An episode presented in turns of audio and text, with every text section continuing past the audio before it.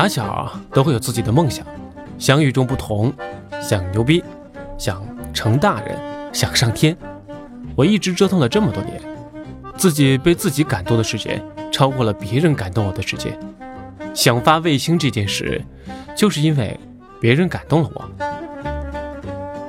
我开始也不清楚人应该活在哪里，所谓的不清楚，是经常有人教我应该活在哪里，但。我想活在另外一个地方，所以弄着弄着就很拧。直到一天，我到深圳去一个公司开会，这个公司的老板一直在跟我讲基因，但那次不是影业，是影业公司的创办人。他讲子宫是可以人造的，小孩是可以化学合成的基因，放在一个像电饭煲一样的人造子宫里，六个月，不需要十个月。揭开锅一看，直接叫爹。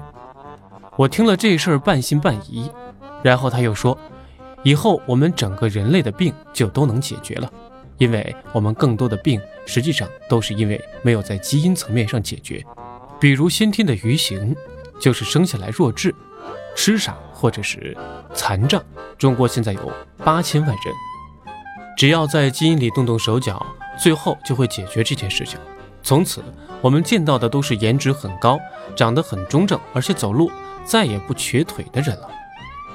他还跟我说了很多，包括树怎么跟你说话，这个草会长成另外一个样子。总之，他眼里就像尹总先生一样，全是基因。我跟他说：“你天天看着挺乐。”他就跟我说了一句话，他说：“我是活在未来的人，只不过到现实混混。”我就突然发现。有一种人叫活在未来的人，看来看去，活在未来的人就是创造不同的人，就是给我们希望的人，让我们有丰富的创造性的人和真正美好生活的人。我就想了半天，并且最近总在想这个事情：怎样才能是活在未来的人呢？我发现有三个字，构成了我们现在思考问题的方法和观察问题的角度。这三个字叫做“去边界”。怎么叫去边界呢？过去我们想象的事情都是有一个边界的，这个边界就是固定的一种思维模式。比如，我们想建筑就一定是静止的，而且形状每天不能变化。我们看到的景色都是不变的。我们的先天已经被决定了，但是我们后天能不能改变呢？比如男人和女人这个边界能不能改变呢？我看到一则消息，有一个家庭在国外，这个家庭的儿子非常有意思，向往女性生活，最后家长鼓励他变成女性。鼓励完以后，他老婆又跟老公说：“其实我也想变，我想变成男的。”她老公就懵了，觉得我以前找了一个大闺女，现在成大兄弟了。既然儿子可以支持，也支持了老婆。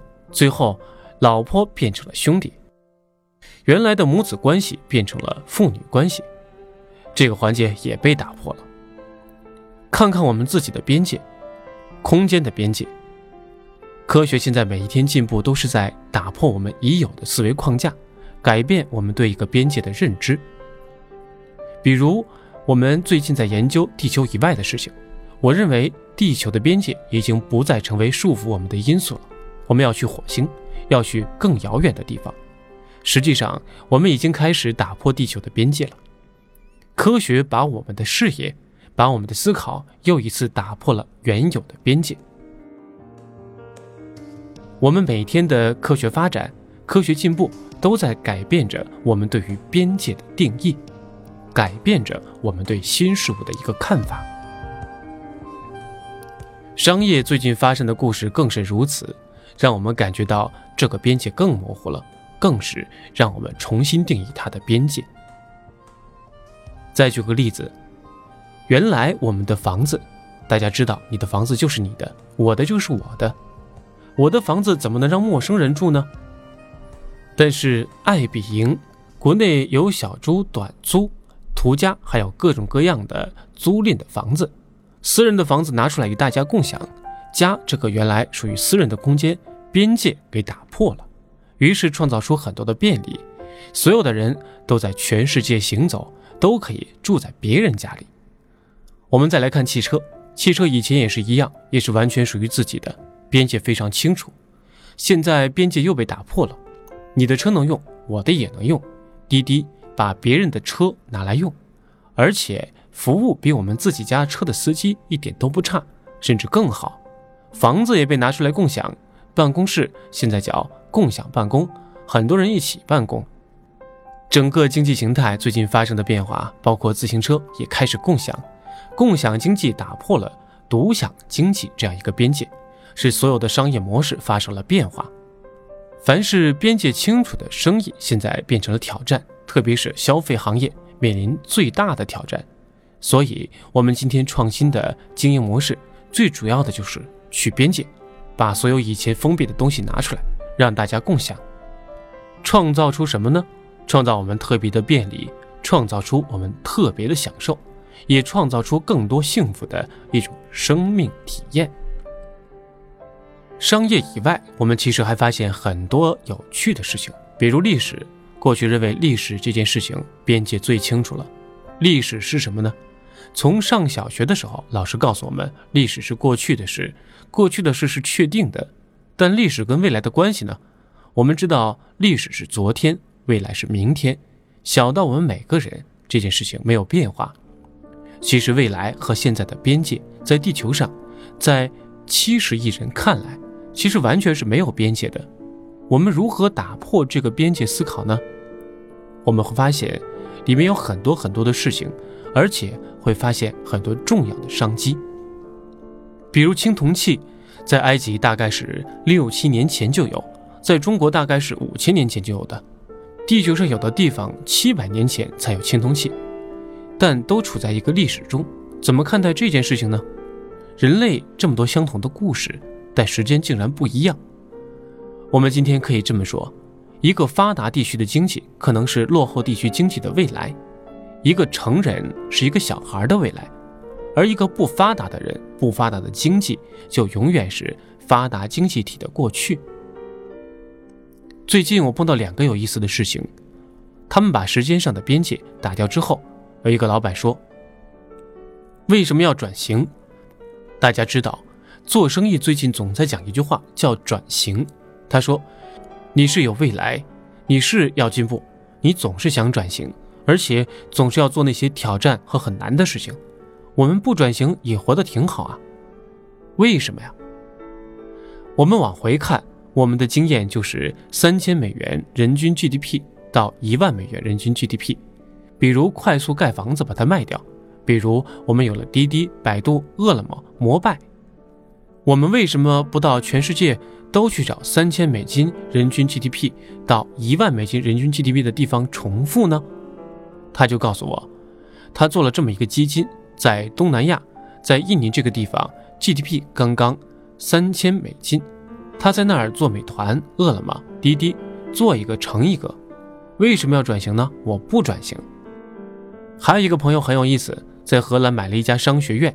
过去五年的时间，用荷兰商学院的名字，在中国 GDP 三千美金到八千美金这一段做 MBA 培训，当然也收费，做的也不错。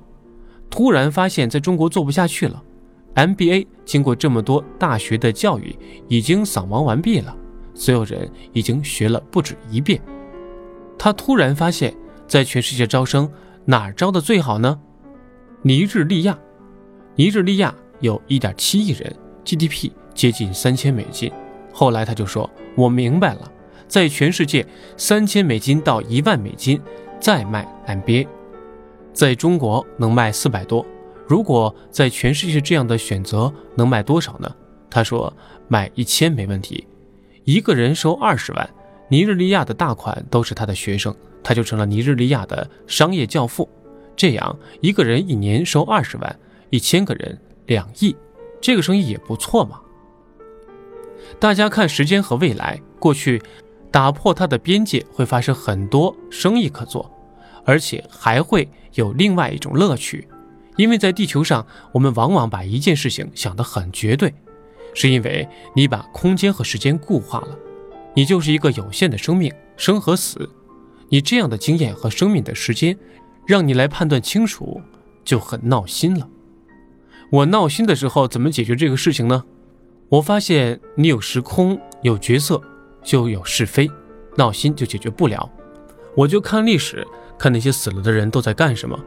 地球上死了的人有好几十亿，不止了。我把杂七杂八的书、犄角旮旯的人都研究研究，发现地球上的人非常的相似。比如晚餐，所有的女性不管黑人白人文化高低，他们都喜欢。所有的人相爱的时候，说话的语言都是一样的；所有人仇恨的时候，说话的语言也一样。最后，语言学家词汇分析的结果、大数据分析的结果告诉我们，地球上的人原来都是一样的。我一下就释然了。既然是一样的，我何必生气呢？过去几千年，很多场景都被重复，我就得出一个结论：时间是创业者、是奋斗者最好的朋友。你就是一件事儿，死扛。你只要能扛得住就行。这个结论从哪儿来呢？从历史，从时间往后看，也能发现智慧。所以，我们把时间的边界其实也不要僵化，瞬间把你活的空间边界也打破了。这样，你就可以得到一种不同的感受、生命体验。你会发现，你活的其实很快乐呀。我们再看一下，还有一个边界最需要打破的，但是很难打破的。就是你自己内心的思考模式、观念和一些你所谓的想法。最近同学会特别多，我发现一件事情特别有意思。过去小的时候，我们都有很多梦想，知道大家会很不一样。等到我们这个时候，发现大家都一样了，一样的越来越多。后来发现他们内心的想法那个边界，大部分人一辈子从来没有打破。所以活成了一个模型下的套中人。我不是说我的同学不好，我的朋友不好，我们这一代人不好。我只是说，往往一个模式会限制你所有的思维，你会本能的想这件事情不对，本能的去想这件事情不能碰。在聚会中，我变成了一个特别的另类。怎么就做了一个生意呢？我从来没有做商业的准备，而且因为一件偶然的事情。让我不得不去想，靠生意养活自己，就把这个思维边界打破了。这个边界一旦打破，我就发现到处都可能赚钱呢。于是豁出去了。豁出去这三个字就打破了你的心理边界。豁出去了，改变人生状态就是打破边界。我们会发现，我们老的时候，越来越多的人变成了自己年轻时候不喜欢的样子。我们读书的时候。年轻的时候不喜欢的样子，就是每天在大院里骑个自行车，提个热水袋，一本正经的到办公室，一天抄几本有限的书，然后叫科研。所以豁出去了，打破你对生活的一个边界，改变你的一个生活状态，也改变了你的思考模式。所以，当一个企业今天遇到困难，当一个事业要发展的时候，其实我们要问一下。你内心的边界是不是被打破了？当你对现实不满，当你抱怨的时候，你是不是要问问自己，是不是在你思考内心仍然坚守的原来习惯的那套模式？你换一种，打破一下你的思维边界，会有幸福感。讲一个媒体的小故事，大家都觉得北京房子很贵，买不起。小崔要找我们打折，经常未遂，因为不能要求太多。因为这样的朋友多了，我们房地产做不下去了。但是北京有一个媒体写了一个文艺女青年打破思维边界，干嘛呢？她把她两室的房子卖掉了。大家知道，在北京四环以内的房子至少值一千万，她卖了一千万多一点，拿了一个零头，在洱海买了一套别墅，二三百米，剩下的一千万在北京理财，交给理财机构，一年有四五十万。然后拿了二十万、三十万租了一个类似星城国际这样的房子公寓，每天还有人打扫。最后还有一千万现金放在那儿，打破了要在北京死买一个房子的模式。他获得了什么幸福呢？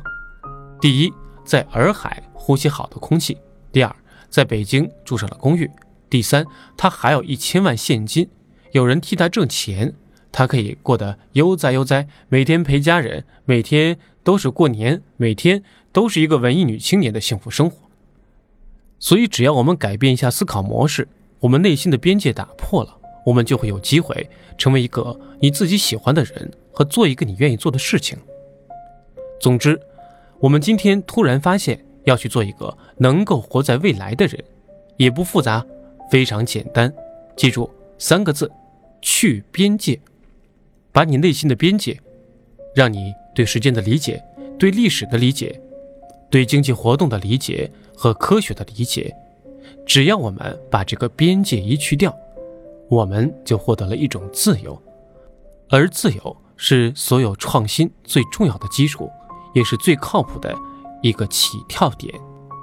我们所有人去掉边界以后，获得的就是自由。在一种自由的状态下，你可以自由的思考。自由的选择，就像这个大姐文艺青年一样，自由去选择，自由的创业，最终可以自由的发射你的卫星。这个卫星能干什么呢？我们今天去掉内心的边界，找到一个走出地球以外的机会。我在八月十五号发射这颗卫星，中间也可能微调，因为我们要看酒泉基础的天气。这个卫星能够使我们第一次拿着手机看到太空直播。我们以往看天空是电视或者图片，但是我们这次创造了一个可能性，去边界。我们能不能把手机的边界再延长？我们通过手机来看直播的太空。我现在也很好奇，不知道天空能看见什么。我总是问研究人员，在太空上能看见什么？他告诉我没有声音。后来又有一个专家说。现在美国他们做了一种技术，可以模拟还原到地球上，让你听一听那个声音，很震撼。另外，这个卫星能告诉你你想知道的太空上的那一点点消息，因为太空上卫星很多，它能够将看到的告诉你。当然，我们也可以开发出很多娱乐手机互动娱乐，这是我们接下来一步一步要告诉大家的。总之。我们今天会确定的告诉大家，风马牛一号会在八月份如期升空。而这件事情之所以靠谱，就是因为我们去 NASA 那天回来的时候，开始去除了内心的边界，开始看科学带给我们所有的可能性，坚定我们在人类这样一个小小的地球上去创造一点点属于我们自己的未来。这就是我们活在未来所有的信心。和希望。